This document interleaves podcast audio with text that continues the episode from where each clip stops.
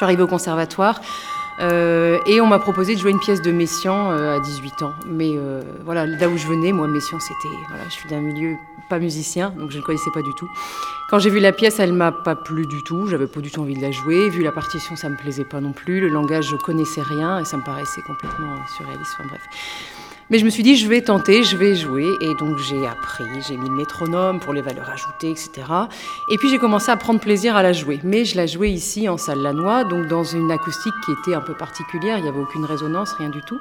Et je commençais vraiment à l'aimer, cette pièce, à y mettre un peu d'interprétation, à arriver à faire quelque chose. Et puis on est allé euh, la jouer euh, à l'église. Et donc dans une église, j'avais toujours l'impression que c'était super ce que je faisais. Je me suis dit, ouais, c'est bien, je suis en place, je suis rythmiquement bien en place, etc. Et puis j'arrive à faire quelque chose. Et donc euh, ma prof revient, euh, elle était en bas, et elle revient en tribune, et elle me dit, ça va pas du tout, on comprend rien, c'est de la soupe, c'est nul, etc. Et je comprenais pas parce que c'était bien articulé, pour moi c'était bien, c'était clair, etc. Ce que j'avais pas pris en compte, c'était effectivement la, la résonance en bas. Et donc j'ai dû travailler sur euh, la façon de jouer, etc., la façon de détacher. Et euh, donc, ce qui m'a permis de progresser et de faire en sorte que cette pièce soit vraiment euh, plaisante à écouter d'en bas, c'est quelque chose dont je n'avais pas du tout conscience parce que moi, toujours en tribune, je me rendais pas compte du tout de ce qui se passait en bas. Donc, j'ai fait un travail avec euh, à l'aide de, matériel d'enregistrement, etc. Et donc, j'ai pu rectifier ça. Donc, le conflit, c'est simplement voilà le fait que je ne comprenais pas pourquoi le fait d'avoir bien travaillé rythmiquement en place, etc. Ça donnait quelque chose de horrible à écouter. Enfin, moi qui l'ai enregistré, je me rendais compte d'en bas, je me dis mais c'est moche, on ne comprend rien, c'était vraiment laid. Et puis euh, le matériel m'a permis d'améliorer ça et voilà. Que l'analogie, le parallélisme va parfois très loin dans les détails. La musique classique est au-delà. C'est l'heure métaclassique avec David Christoffel. Pour bien interpréter une œuvre, il faut la comprendre, et pour ça, l'analyser. On n'a pas avancé trois verbes qu'ils font déjà débat en réveillant l'hostilité automatique de ceux qui préfèrent ressentir la musique plutôt que l'analyser. Dans Métaclassique, on part d'au moins deux principes. D'abord, l'un n'empêche pas l'autre, le ressenti et l'analyse peuvent cohabiter et plus si affinité, mais en plus, ni l'un ni l'autre ne doivent même empêcher de se poser la question pourquoi analyser la musique? Comment peut-on l'analyser? Pour entrer dans le détail des manières d'analyser et dans le débat des limites de l'analyse musicale, nous recevons Claude Abremont et Louise Boisselier qui livrent aux éditions universitaires de Dijon un guide de l'analyse musicale que nous allons pendant une heure commenter et lire. Bonjour Claude Abremont. Bonjour. Euh, au lieu d'être euh, perçue comme euh, une activité intellectuelle réellement analytique, l'analyse musicale passe quelquefois pour une sorte de devinette, à savoir ce qu'a bien pu vouloir dire le compositeur. Or, cette devinette-là, elle est qu'une infime partie de ce qu'on peut appeler l'analyse musicale. Oui, tout à fait. Si on prend l'histoire de l'analyse, les premiers textes analytiques hein, qui ont eu lieu vers 1600, c'était souvent pour démontrer que la jeune génération avait tort et que l'ancienne avait raison, et donc euh, pour critiquer Monteverdi qui était en train de révolutionner le langage. Et, peu après, c'était pour apprendre à composer. Là, on est 1606, c'était la première définition vraiment de l'analyse chez Burmeister. Et là, l'objectif, c'est pas du tout de comprendre ce que le compositeur a en tête. Cela vient à l'idée de personne. Par contre, cela va devenir la question du 19e siècle. Pendant tout le romantisme, là, oui, euh, le message du compositeur, qui est un poète par le langage des, sons, là oui, il faudra essayer de comprendre. Et donc c'est d'ailleurs l'époque où on passe de quelqu'un qui exécute la musique à quelqu'un qui l'interprète donc il lui donne du sens. Donc c'est à l'intérieur d'une espèce de poétique de l'œuvre que va trouver pertinence l'idée d'une intention du créateur. Tout à fait. Euh, on se dit que l'interprète, celui qui joue la musique, doit comprendre l'œuvre qu'il joue pour lui donner sens. Et finalement, c'est là, progressivement, qu'on va créer l'idée d'authenticité. Se dire qu'il y a des façons de jouer qui sont authentiques, qui sont respectueuses, et d'autres qui seraient erronées. C'est comme ça qu'on a euh, cet organiste qu'on entendait en pré-générique qui euh, a besoin de comprendre pour pouvoir interpréter. Ça devient vraiment une démarche essentielle de beaucoup d'interprètes. Mais par contre, on voit aussi arriver, je dirais, une réaction des jeunes interprètes qui disent mais j'en veux plus, je veux revenir à folie euh, où on faisait un peu n'importe quoi, mais c'était amusant. Vous faites la distinction entre une analyse poétique et une analyse esthésique. Justement, elle ne met pas la même place euh, au, créateur?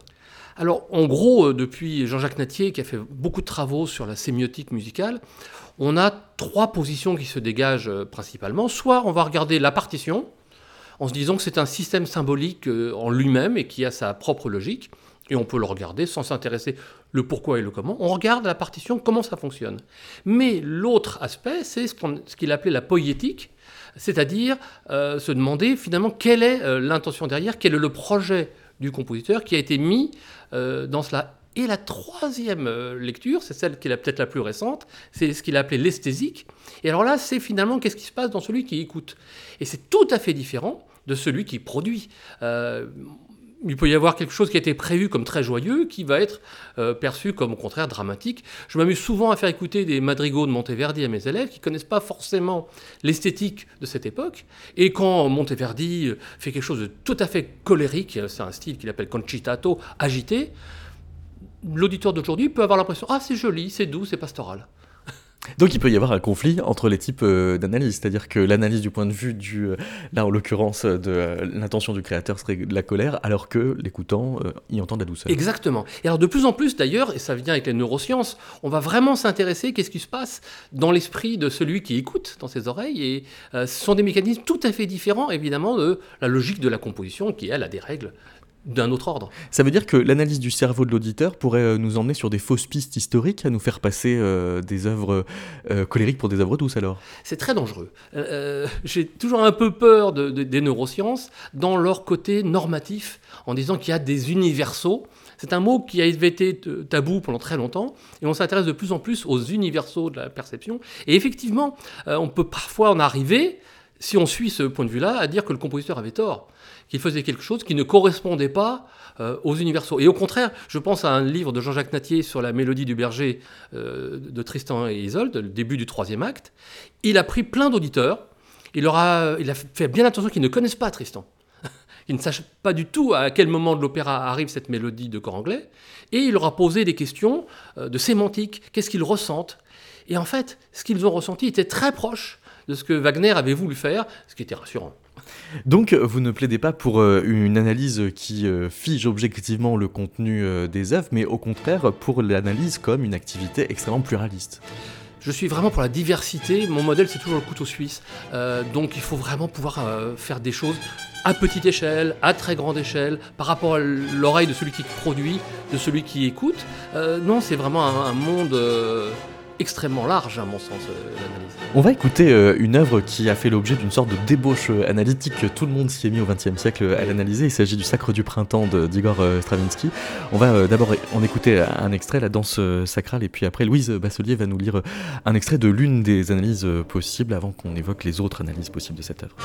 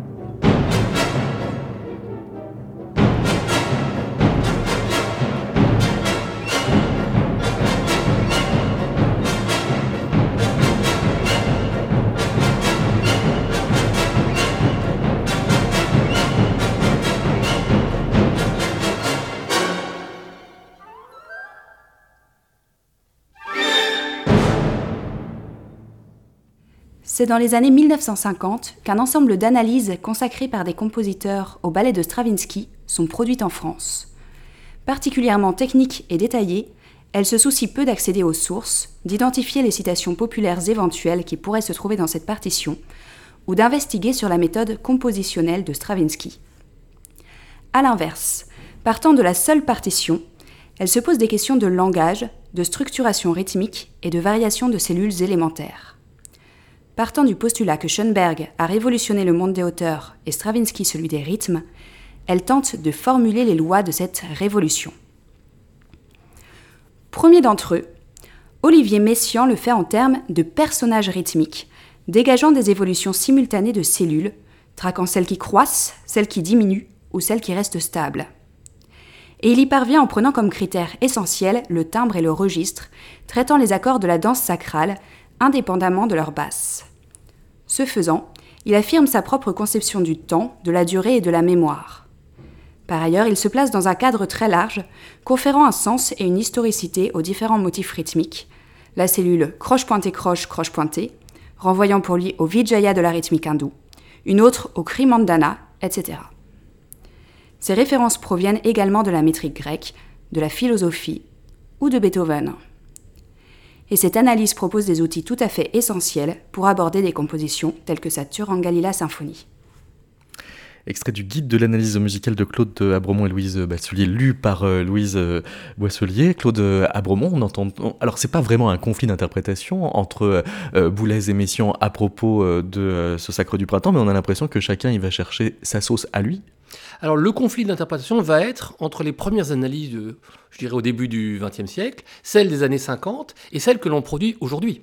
Euh, là, on aura vraiment des, grands écarts, mais même euh, à l'époque de Messiaen, et d'ailleurs Messiaen a eu des mots euh, assez peu aimables pour l'analyse de, de Boulez, en disant qu'il faisait il pouvait comprendre ce qu'il disait en disant mais il faut pour cela faire une concession faible. donc c'était vraiment pas très aimable de sa part. Et sur la question des basses, euh, qui a été soulignée dans ce texte, oui, euh, Messiaen ne s'intéresse pas aux basses, et Boulez, qui est lui-même chef d'orchestre, lui au contraire, va vouloir introduire les basses, ce qui donnera au niveau chiffre, parce qu'ils vont compter les doubles croches, etc., pas du tout le même nombre, et pas du tout les mêmes structures. Mais la rythmique hindoue, par exemple, est-ce qu'elle est vraiment dans les intentions de Stravinsky si on revient à l'auteur? Absolument pas. Euh, là, on est vraiment dans un cas majeur d'erreur d'analyse fructueuse. Cette erreur permet à Messiaen de poser ses bases euh, poétiques à lui. Et les erreurs que feront Boulez et Barraquet de même, vont leur permettre d'aller dans leur logique. Mais ça arrangeait bien Stravinsky, qui était encore tout à fait actif à ce moment-là.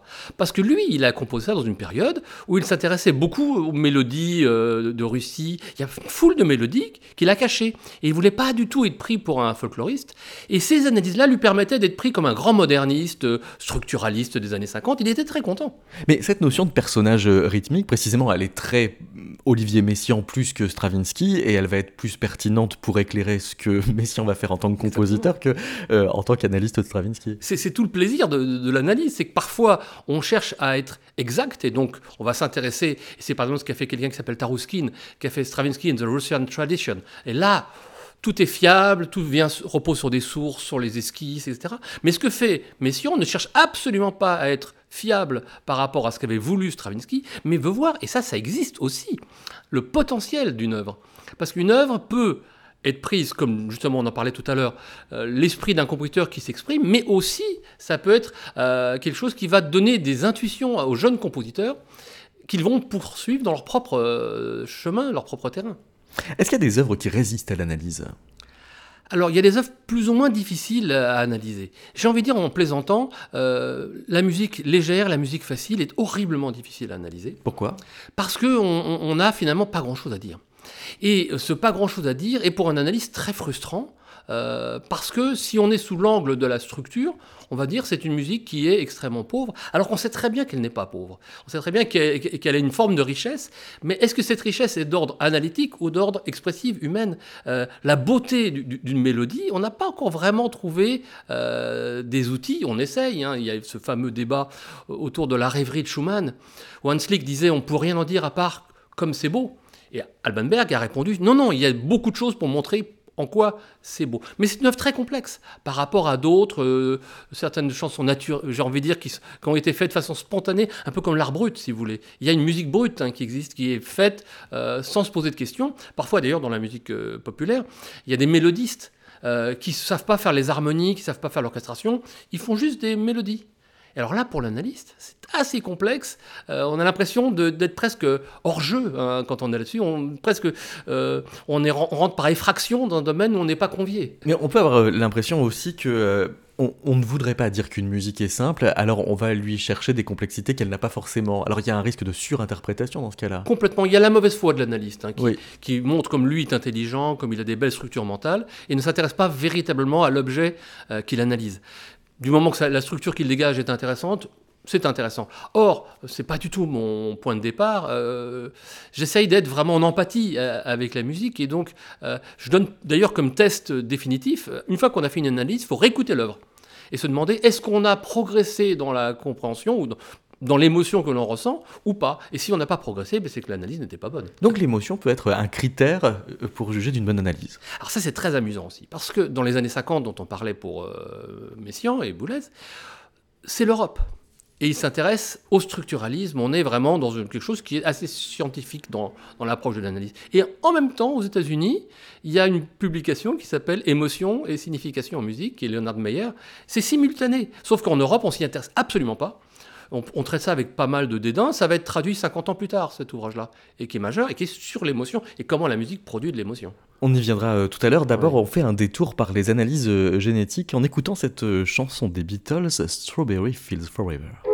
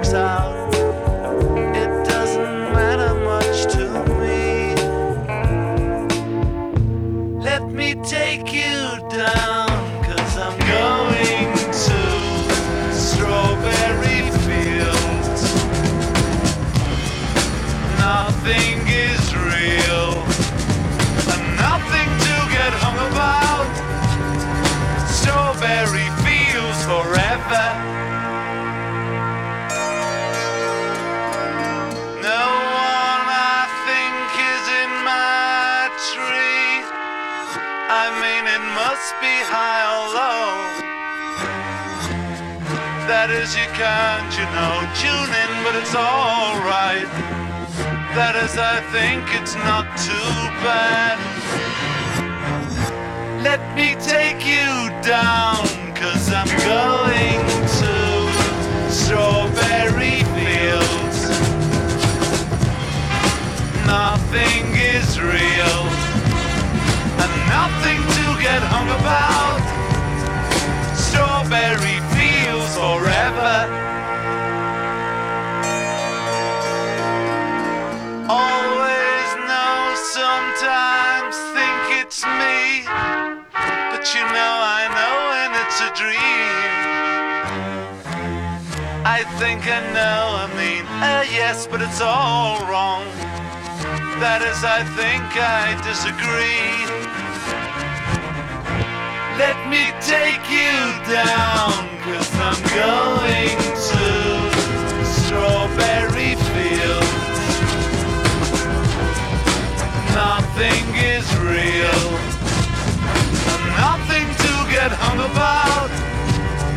Strawberry fields forever. Strawberry fields forever. Strawberry fields forever.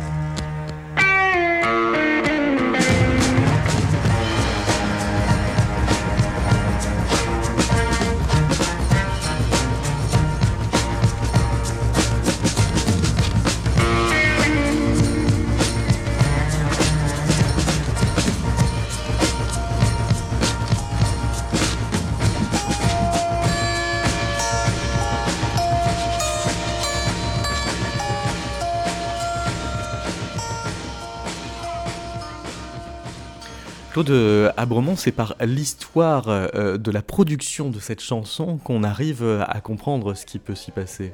Oui, alors dans mon ouvrage, il y a certaines analyses qui me sont personnelles, mais la plupart, ce sont des analyses que je reprends de, chercheurs, de musicologues.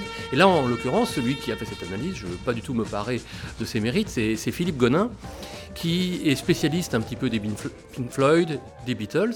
Et sur cette chanson, c'est lui qui est venu intervenir dans ma classe au conservatoire et qui nous a expliqué la génétique justement de cette chanson qui est assez incroyable et qui montre que ce que nous écoutons, euh, n'existe que par le travail de studio. Et en réalité, euh, on a, et alors pour les Beatles, on, a la chance parce qu'on a pratiquement toutes les sources à notre disposition, les différentes takes, c'est-à-dire différentes prises. Pour cette chanson, on a John qui, Lennon qui, qui, arrive à la guitare, qui fait ce qu'on appelle une démo, très très différente de la version finale. Et puis ils vont essayer plein de versions.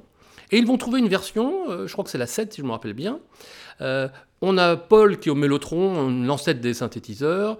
Euh, c'est un peu de la musique de chambre, c'est très très délicat.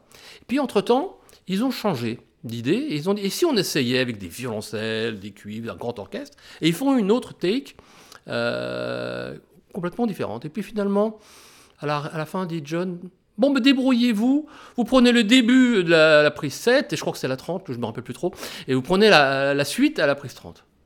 Il y en a une qui était en La, l'autre qui était en Si, n'était pas dans la même tonalité, c'était pas du tout le même effectif. Et alors, il y a une, quand vous réécouterez cette chanson, vous verrez qu'au bout d'une minute, sur le mot going, il y a la coupe entre les deux versions.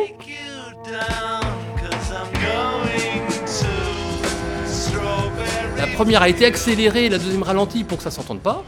Et en réalité, c'était deux prises différentes qui ont été montées pendant la nuit par l'ingénieur, parce que le non ne s'intéressait pas à ce détail technique qu'il fallait arriver à réaliser. Et alors là, on a une surprise, parce qu'on se rend compte que on a un étrange objet avec une chanson populaire. Et parfois, la, génétique permet de retrouver, on a notamment les récits aussi des ingénieurs du son, on arrive à retrouver toute cette histoire. D'où l'importance de la génétique affirmée page 114 du guide de l'analyse musicale aux éditions universitaires de Dijon. Il est possible de suggérer que l'analyse génétique relève par certains aspects d'une question éthique. Il s'agit d'écarter de l'étude d'une composition les légendes et mystifications qui l'entourent, qu'elles soient ou non propagées par le compositeur lui-même. Les anachronismes méthodologiques sont tout autant évités au profit d'une recherche de la pratique réelle de la pensée compositionnelle et artistique d'une époque. La quête finale vise un accès à la démarche créatrice nue, dans sa rigueur et ses aléas, en révélant par ailleurs sans naïveté les compromis et les stratégies suivies pour venir à bout de l'angoisse de la page blanche. L'éthique d'une analyse de compositeur serait en quelque sorte la proposition inverse. Peu importerait la vérité de l'acte créateur premier, seul compterait le potentiel d'émerveillement de l'œuvre achevée et la possibilité recelée en elle de se forger un métier et de le transmettre, devenant stimulation à son tour de création nouvelle.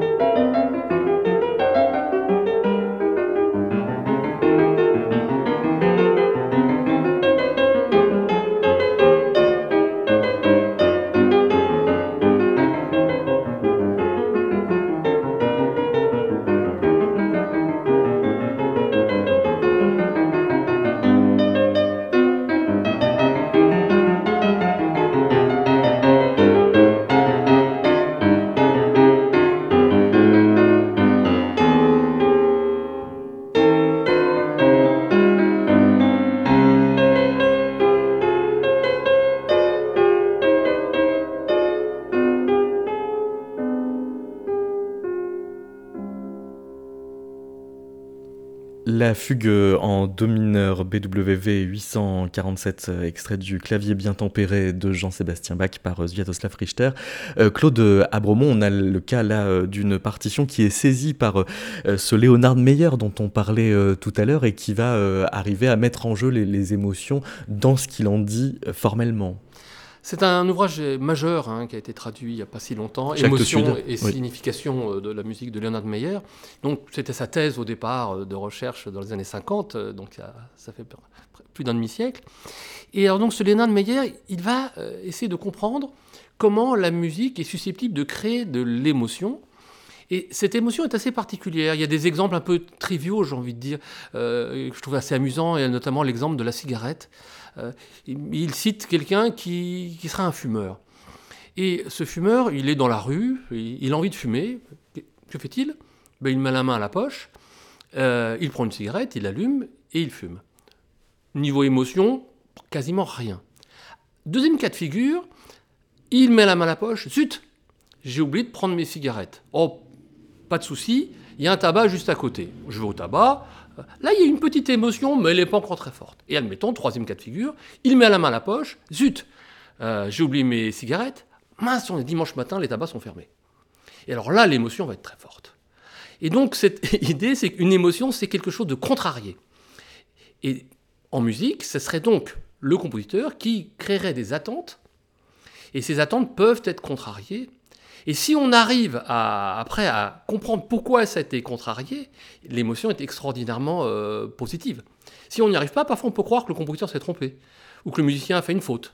Mais euh, l'émotion, elle est liée à quelque chose euh, qui est de l'ordre du temps de la musique, et dans ce temps, quelque chose se passe euh, qui fait faire un effort mental pour réintroduire dans quelque chose de logique ce qui a semblé à un moment donné presque erroné, et cela crée bien sûr beaucoup d'émotions, et les compositeurs sont assez euh, habiles à jouer avec cela, et ça donne des formes d'analyse très très différentes.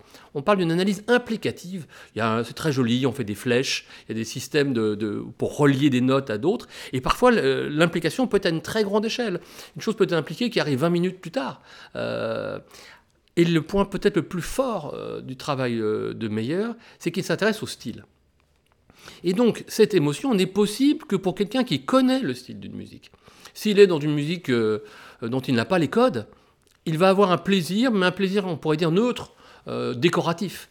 Ce plaisir spécifique, qu'on pourrait dire meyerien, lui, il ne fonctionne que si l'on connaît les le style d'une musique. Je presque envie de dire si on a été élevé dans cette musique suffisamment pour participer avec le compositeur à un jeu d'écriture. Donc il faut les codes, mais ce qu'on va entendre euh, dans les codes n'est pas tant ce qu'il y a dans le code que dans sa façon au code de dialoguer avec nos attentes, nos émotions, nos frustrations. Exactement. Et donc l'exemple que vous avez fait écouter euh, de Beethoven est tout à fait parlant. De Bach. Euh, oui, désolé. Dans cet exemple de Bach, cette fugue, euh, on a donc quelque chose que tout le monde connaît, une fugue. Tout auditeur du style baroque sait ce qu'est une fugue. Euh, c'est pas compliqué, on peut mettre des mots techniques, mais même sur les mots techniques, stylistiquement, tout le monde le comprend, c'est-à-dire que les voix entrent les unes après les autres.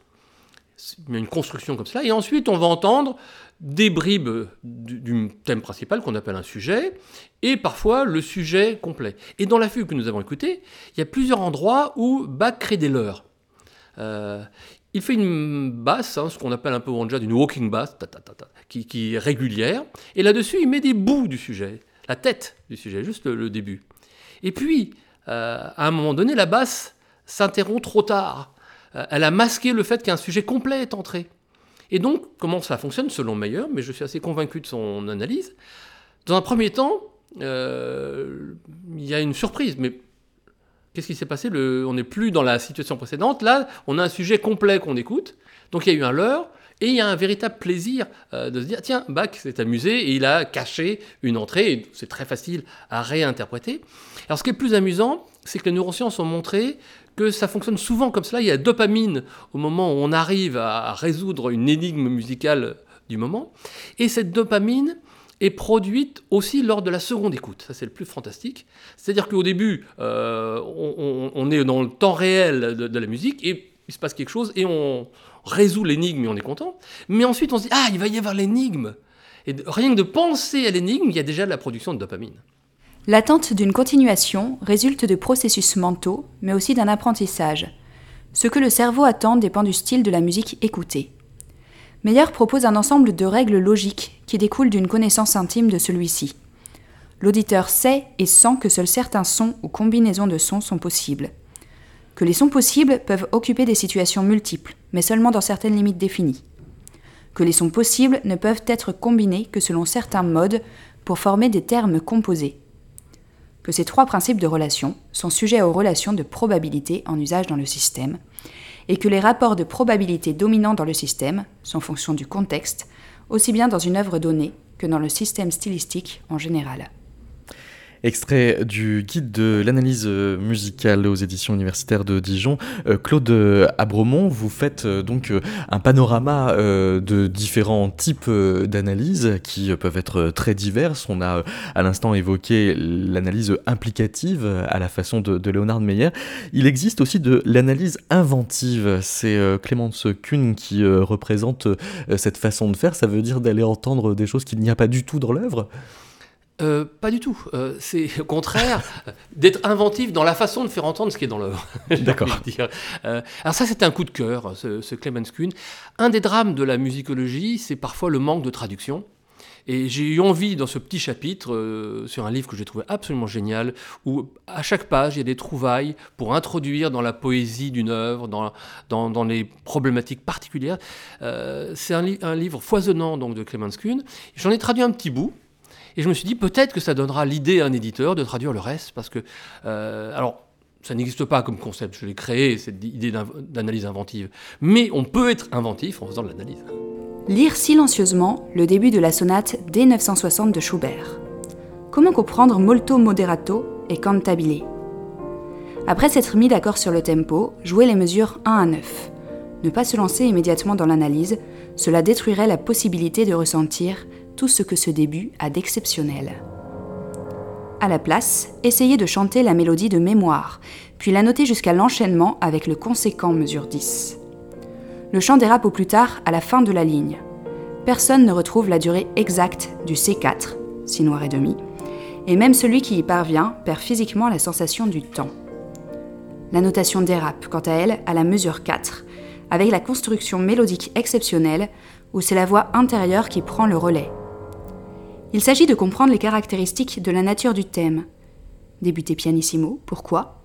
Une levée appuyée et pour cela quasiment neutralisée, écriture pianistique inhabituelle, couche fonctionnelle différenciée, petit ambitus mélodique, syntaxe déstabilisante, notamment par le fait que c'est la mesure 6 plutôt que la 5 qui répond en début.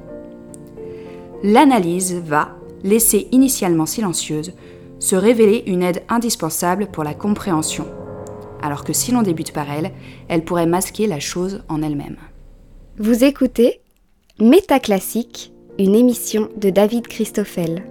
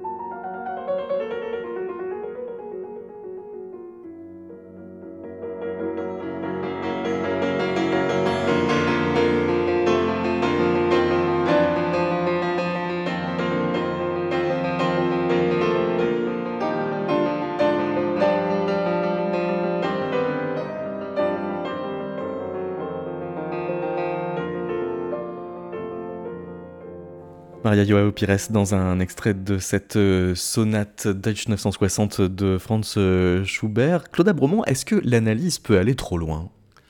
C'est le gros danger. Euh, parfois, on peut commenter des choses qui ne nécessitent pas nécessairement. On peut parfois, et c'est arrivé une fois, j'ai honte de le raconter, j'ai fait un raisonnement magnifique sur une faute d'édition. Euh, et oui, ça, oui, ça, n'empêche pas le raisonnement d'être très beau. Oui, le raisonnement, j'étais très fier de mon raisonnement et je suis devenu après très honteux euh, d'avoir tenu ce, ce, raisonnement sur quelque chose qui n'existait pas. C'est bien sûr, il y a une chose qu'on appelle illusory pattern perception c'est quelque chose euh, d'assez terrible parce que dans toute suite aléatoire de nombres, certains vont dire ah ben c'est une suite aléatoire et d'autres vont trouver des logiques. Et souvent ceux qui trouvent des logiques, c'est ceux qui vont croire dans les théories du complot. Euh, donc il y a un danger en faisant trop d'analyse, c'est de voir trouver des logiques partout. parfois, lorsque ces logiques n'existent pas, ça permet au contraire de s'éloigner de la réalité sensible de la musique. Donc oui, il faut rester toujours, à mon sens, mesuré. Mais par contre, il ne faut pas non plus se brider, parce qu'après, on va dire, oh, on ne peut plus aller dans certains territoires. Il faut y aller, et si ce n'était pas fructueux, bah tant pis. Dans les débats entre musicologues, euh, on entend euh, parfois un point de friction autour de la figure de Schenker. Euh, pourquoi est-ce que l'analyse schenkerienne aurait quelque chose, je sais pas, de l'ordre de les ayatollahs de la musicologie Enfin, qu'est-ce qui se passe avec Alors, Heinrich Schenker, donc c'est un personnage assez extraordinaire qui a donc, travaillé en gros la première partie du XXe siècle, qui a développé très lentement un système incroyable. Euh, et son système, euh, sincèrement, alors je vais vous donner mon critère pour juger une bonne analyse. Elle fait progresser l'écoute intérieure. Euh, sinon, ça, ce n'est qu'intellectuel. Or, Schenker, quand on pratique l'analyse schenkerienne, on développe véritablement une, écoute. Il a ce qu'il appelle le Fernhören, c'est-à-dire l'écoute à distance, c'est vraiment remarquable. Mais ceci dit, c'est aussi normatif. Et là, ça devient très très dangereux. Schenker a un moyen de prouver qu'une musique est valable ou pas.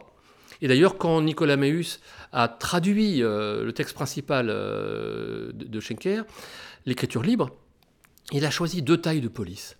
Une police assez grande pour euh, ce qu'il faut lire, et une police plus petite pour ce qu'il vaut mieux sauter, parce qu'on est loin, loin de la théorie, on est au contraire de quelque chose d'un peu normatif, voire raciste, sur des génies et les autres.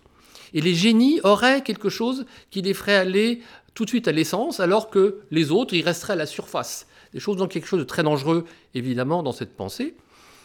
Et c'est donc d'une certaine façon, je l'ai défini dans le livre comme une théologie de la composition plutôt que euh, la composition elle-même, parce que, euh, en gros, il y a quelque chose qui serait un principe absolu, la musique tonale, que Schenker recherche partout, et s'il ne le trouve pas, c'est donc que le compositeur s'est trompé. Et il ne faut pas oublier que Schenker est le contemporain de Arnold Schoenberg. Et donc Schoenberg, à ce moment-là, est en train d'explorer une musique qui n'est pas tonale. Et Schenker, on l'oublie un peu trop, était lui-même compositeur et professeur de composition. Donc grâce à cette théorie, il va pouvoir aussi, euh, j'ai envie de dire, délégitimer son concurrent et dire, regardez bien ce que fait euh, Schoenberg, on ne peut pas le faire avec mon système, donc ce n'est pas la musique. Donc ça ne vaut pas. C'est-à-dire que derrière les grilles d'analyse, il y a euh, des a priori esthétiques. C'est tout le danger évidemment de cette méthode. C'est pourquoi je comprends très bien ceux qui rejettent absolument cette méthode. Ceci dit, ils se privent d'un outil extraordinairement puissant pour comprendre la musique tonale. Et qui est euh, pédagogiquement formidable alors. Formidable, qui fait vraiment progresser l'élève, depuis la base jusqu'à un développement très complexe. Pour euh, comprendre Schoenberg, ça veut dire qu'il faut des grilles d'analyse euh, spécifiquement adaptées alors Schoenberg, c'est intéressant parce que dans les théoriciens du début du XXe siècle, hein, il a commencé à écrire en 1911 ses premiers ouvrages théoriques, il est assez conservateur. Son traité d'harmonie, 500 pages sur la musique tonale, c'est pas du tout quelque chose qui va nous chambouler, mais c'est passionnant et c'était vraiment un très grand pédagogue et ce sont des... Il n'y a rien de maximaliste, hein. il n'est jamais dans l'anathème, c'est euh, quelque chose qui se lit bien, contrairement à, son concurrent, j'ai envie de dire, Schenker, qui est lui euh, dans, l'outrance. Euh, Schoenberg, non. Ceci dit, il va explorer un territoire nouveau qui est la musique d'abord non tonale, en gros vers 1906, puis la musique avec un outil qu'on appelle la série, en gros en 1923. Et là, il y a des règles vraiment neuves et qu'ils naissent sans qu'il y ait une théorie pour les expliquer, ces règles. Euh, et donc ça posera évidemment des gros problèmes parce que j'ai envie de dire, on ne sait pas analyser euh, cette musique-là, puisqu'elle a été inventée euh, avant d'exister, et sa réalité sensible a eu besoin d'outils, et ces outils sont arrivés bien après. On a eu dans les années 70, hein, donc c'est très tard, vous voyez, les Américains qui vont inventer quelque chose qu'ils ont appelé la cette théorie, qui vont permettre de réfléchir sur comment sonne cette musique, comment sonnent les accords de cette musique, et parce que c'est très différent, on va avoir des compositeurs de musique non tonale, ou post-tonale, ou atonale, vous l'appelez comme on, veut, mais euh, qui, dans certains cas, euh, vont être plutôt euh, proches de, la musique populaire chez, chez Bartok, plutôt un peu néoclassique, stylisé chez Schoenberg, un, peu enlevé chez Stravinsky mystique chez Scriabine, mais à chaque fois, euh, on n'a pas d'outils. Et ces outils vont apparaître bien après.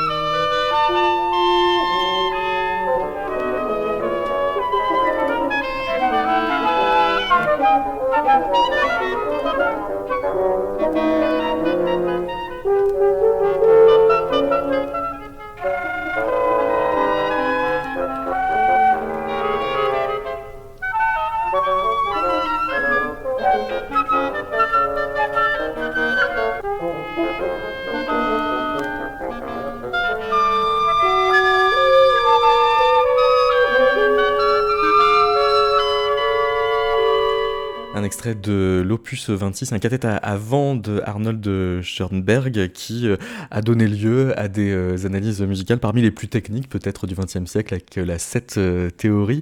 Parmi toutes les analyses, les types d'analyses que vous explorez dans ce guide de l'analyse musicale Claude Abremont, il y a tout un champ qui émerge depuis peut-être les années 70-80 qui est la narratologie. Donc ça veut dire d'aller chercher les structures narratives qu'il y a à l'intérieur d'œuvres musicales, notamment romantiques. Oui, alors c'est amusant, il y a des modes dans l'analyse.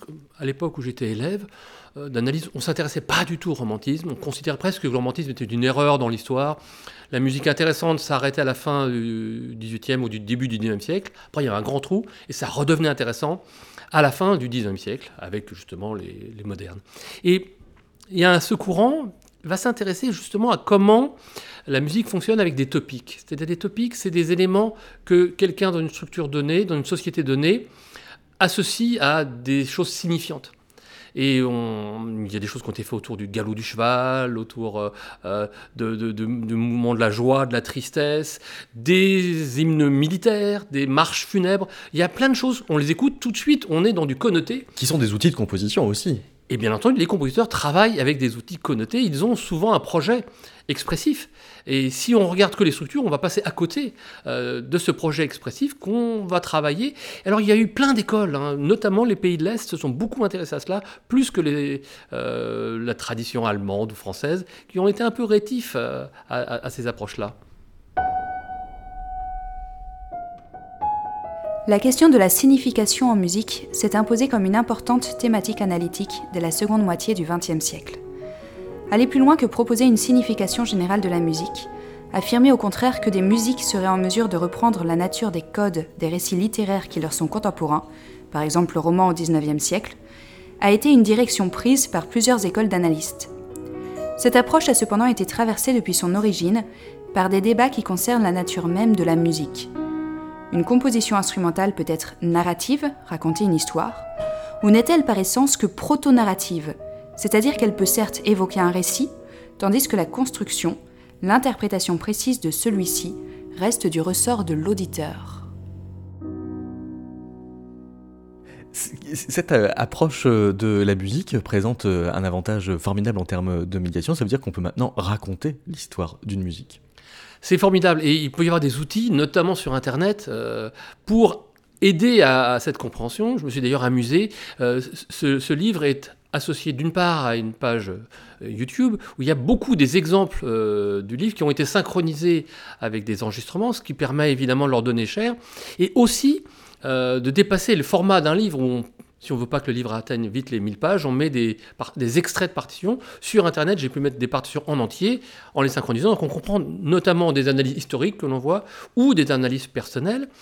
En l'occurrence, pour la narratologie, j'ai fait une analyse très détaillée pour la Mephistopheles de Liszt. Et là, ça dépassait, j'ai envie de dire, le cadre euh, de YouTube. Là, j'ai fait une page Facebook dédiée uniquement à cette Mephistopheles qui montre les outils, justement, les topics, comment on peut avoir à petite échelle des éléments signifiants ou aussi à plus grande échelle ce que l'on appelle des isotopies, c'est-à-dire des sections entières mais qui expriment une pensée, un sentiment ou une action. Donc on peut dire ce qu'on va entendre si on finit l'émission en écoutant la, la oui, alors la Méphistophales, c'est vraiment un récit extraordinaire à partir du Faust de Lenau, où on peut vraiment imaginer une chevauchée initiale, un violon désaccordé, presque filtré, que l'on entendrait depuis l'extérieur, puis on l'entend depuis l'intérieur. On va avoir une valse qui est une valse un petit peu euh, populaire, parce qu'au début, on est dans une action, j'ai envie de dire, populaire. Puis, euh, cette valse va devenir une valse magique qui va entraîner euh, une sorte de bacchanal euh, assez érotique, et il y a des sous-entendus très érotiques. On arrive d'ailleurs à un moment de perte de conscience euh, finale, puis on entend le chant du rossignol en extérieur. Ce sont des connotations par rapport à des récits érotiques tout à fait évidents. Eh bien, merci beaucoup, Claude Abremont. Merci, Louise Boisselier, de nous avoir lu des extraits de ce guide de l'analyse musicale. Et je rappelle, si vous avez raté le début de l'émission, vous pouvez la réécouter sur metaclassique.com. Thank you.